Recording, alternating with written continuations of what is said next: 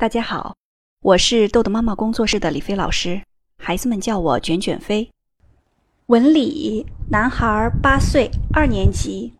孩子的这个问题是对自己的时间没有安排，想要的礼物总是变。举例说明：早上说好的回家先写作业，如果放学遇到同学先玩，他也得先玩不回家。等他回家呢，没写多少，另一个同学写完作业又来找他，他又想玩。然后马马虎虎的写完，能往后拖的作业绝不提前完成。家长的期望是孩子能够认真的做好一件事儿，不会因为时间的紧凑胡乱应付，对自己想要的礼物有一个明确的目标。那我特别想问一下这个文理的家长啊，这个我们的孩子有没有固定的时间表？孩子在什么时间要做什么事儿？在咱们家有没有一个固定的安排？咱们家呢，在这个时间上还没有养成习惯，所以无论是先玩还是先写作业，其实每个家庭都是不一样的。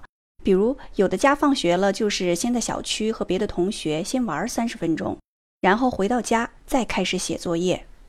所以这个最好要观察一下，怎样的情况能让孩子最有效率的完成作业，这是第一个。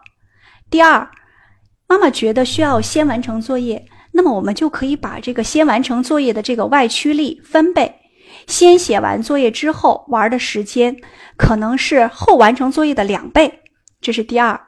然后就是第三，作业质量同样我们要规定什么是一个好的质量，这个和完成作业就要分开放入星星表中。错题率是多少？刚刚我已经讲了，可能错三道题以内就是一篇好的数学作业。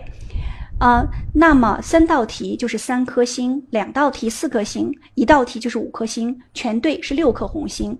另外呢，检查也可以用我们八堂课里教授的六四二一法，如果全对了就是六颗红星。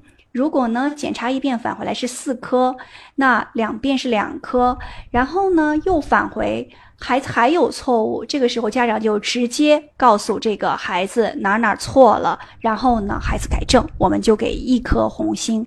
这个是我们的文理。好，今天的内容就到这里结束了。如果您想下载时间管理训练的工具，请关注公众号“豆豆妈妈儿童时间管理”。